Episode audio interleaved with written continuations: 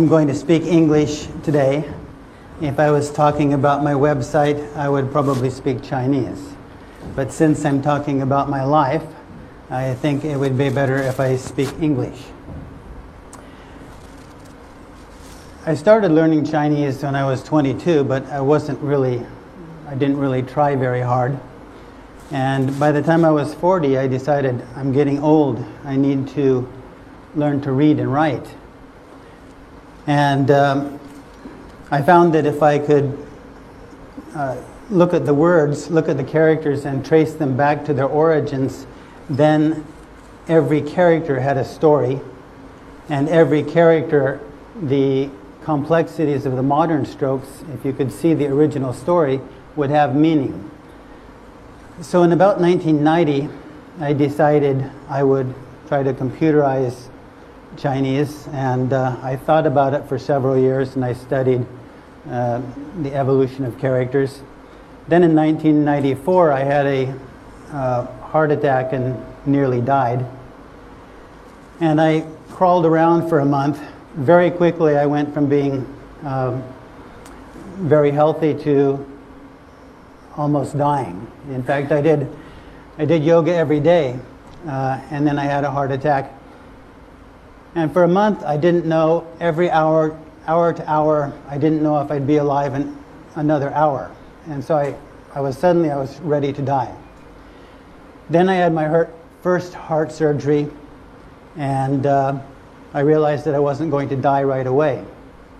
But I asked myself several questions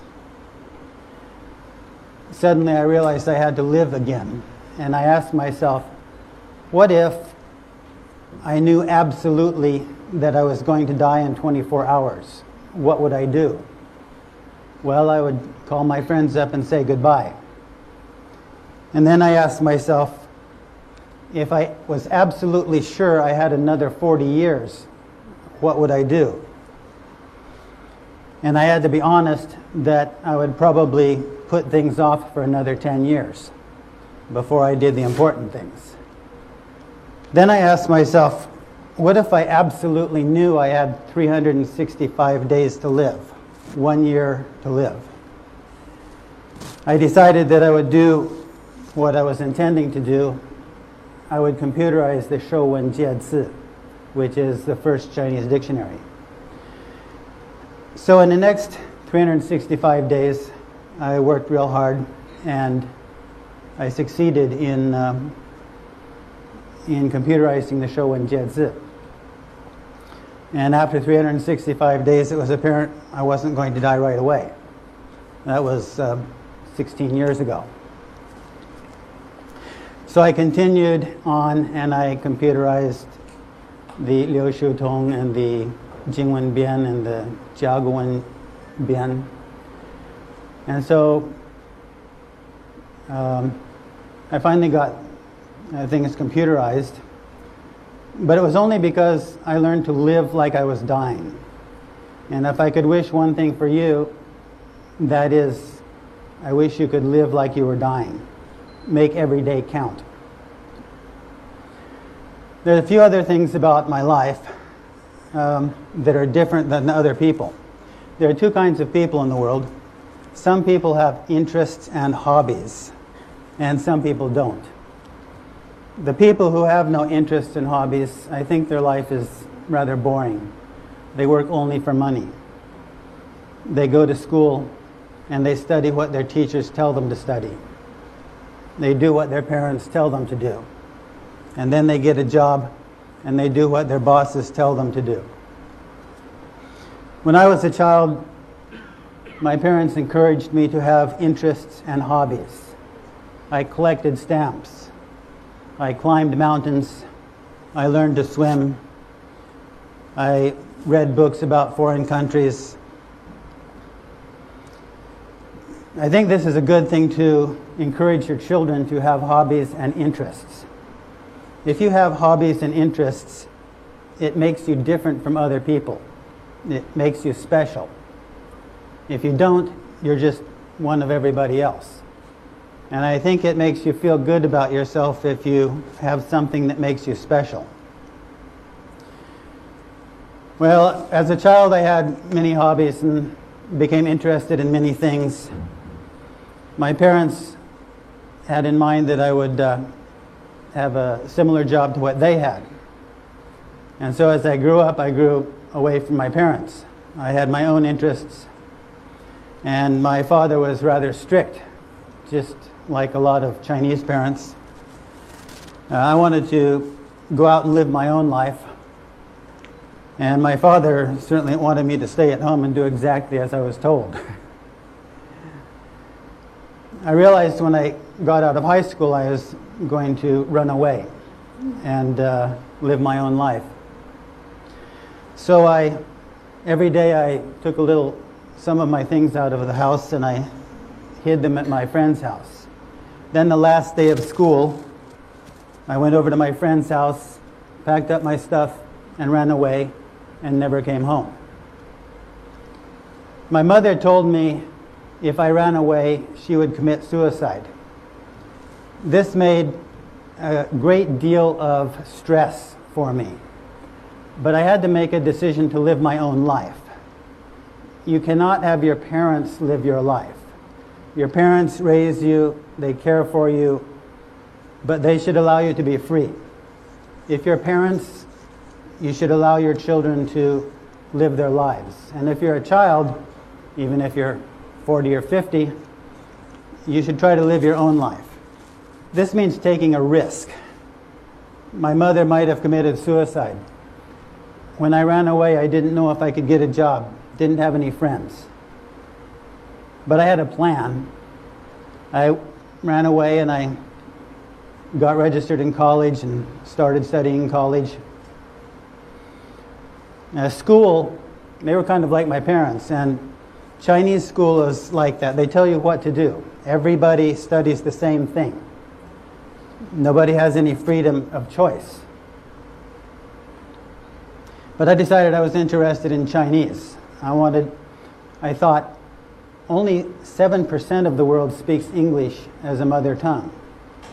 So I wondered what it would be like to think in a foreign language.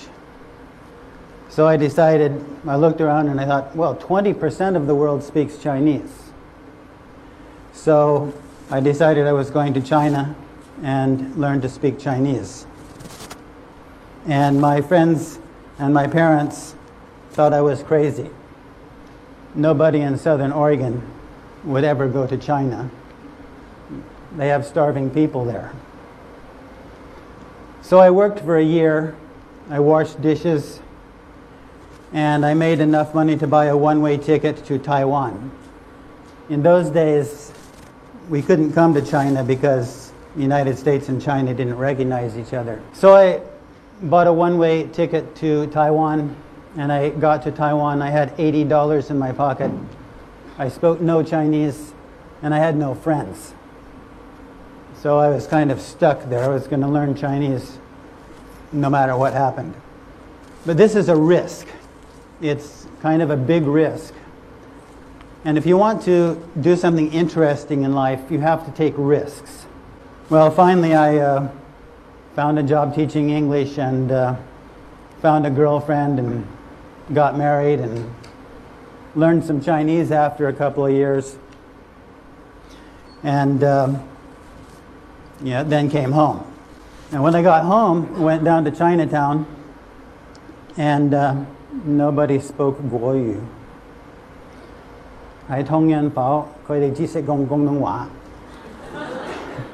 So I had to learn to speak Cantonese. Um, you get surprises, you think you've got something under control, and then you find out that it's more complicated than you thought. Now, this is the way life is. Well, I wasn't a very good student. I slowly learned to speak Chinese, and uh, at about age 40, I could barely read anything. But I decided I for sure wanted to learn to read and write Chinese before I died.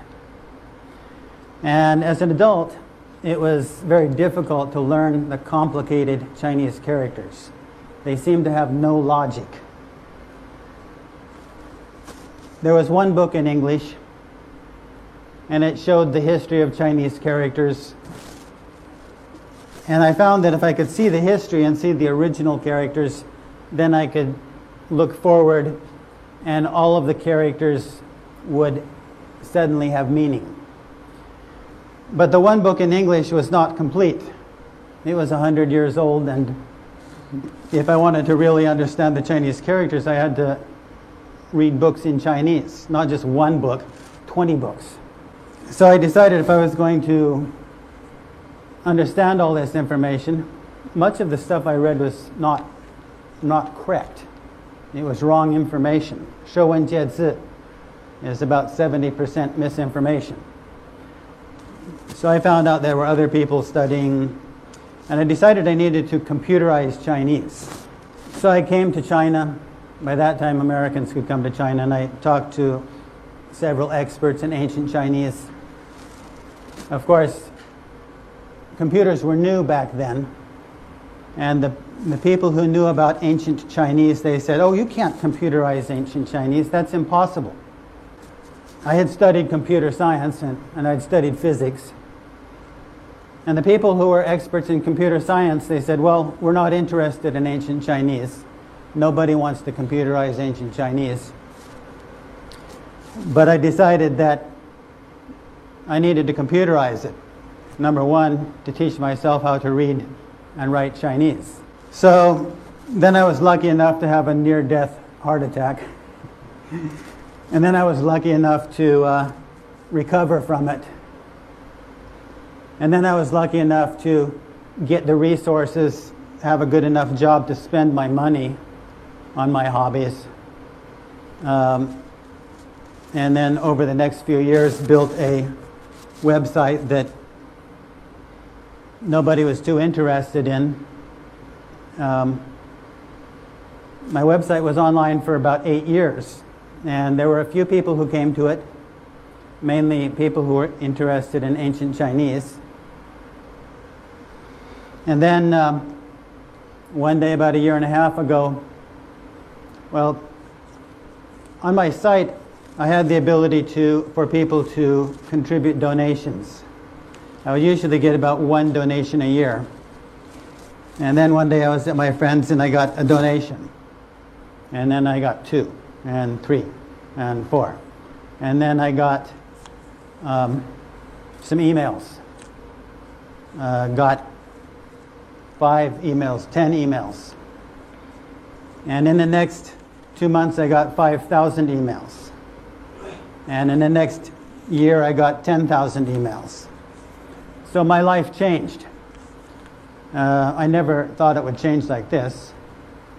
I was 61 years old, and it was extremely difficult for me to get a job because nobody thought I could do computers at 61 years old.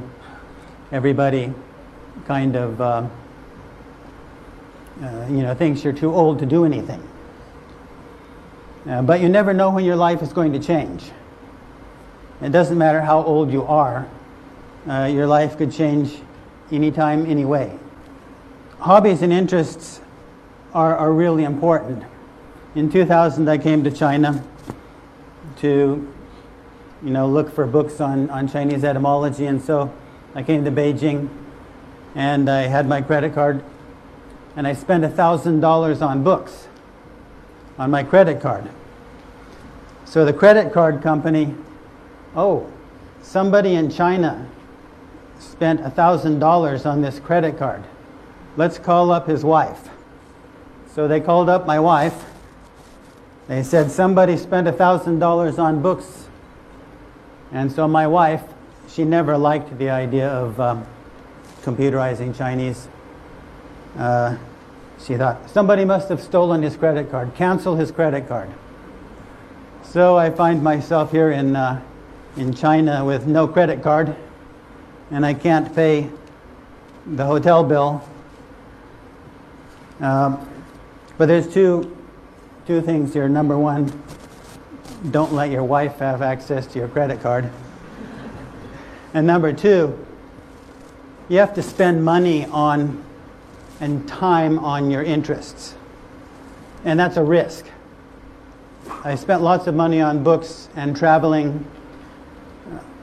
Many other people, they work for money and they save money all their lives. But if, if you're going to have an interesting life, you have to spend your time and money and effort on what you like to do. You can't just go to work and save your money and never do anything. So that's a risk.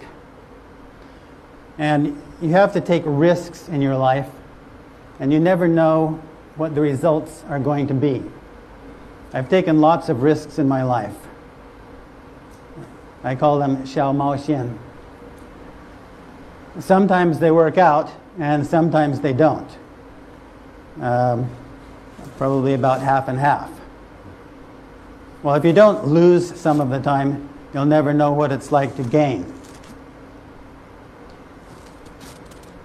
When I was young, most of my interests were intellectual interests. I studied mathematics and physics, and it made me special. It made me kind of, sm- my friends thought, oh, he's smart. But I had to ask myself, am I doing it so that other people will think I'm smart? Or am I doing it because I truly want to learn? I asked myself another question when I was young, when I was about 10 years old.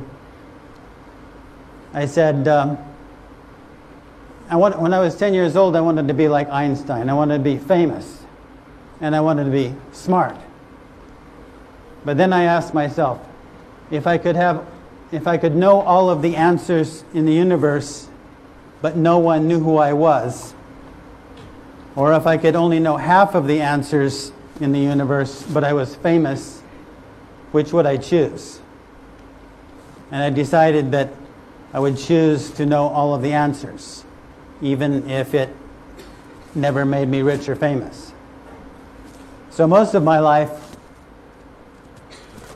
well, most of my life, nobody's known or cared until recently. In the past year or so, I've received a lot of emails and a lot of attention, which is very good. And so, a year ago, I was in Tennessee, uh, kind of like really poor, as usual.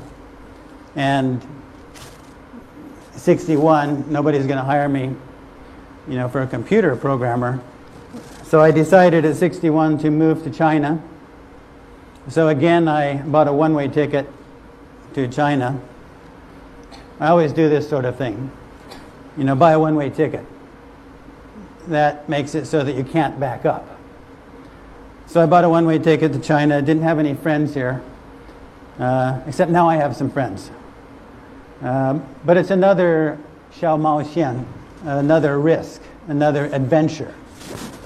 And it doesn't matter whether you're young or old, you need to keep taking risks, keep doing something new, and never look back. Um, you know, sometimes you may have done some things wrong. Uh, just think, okay, that was not the right path. I won't take that path again. So basically, I find myself here today, and those are a few things that to keep in mind. Number one, live like you're dying. Number two, have interests and hobbies.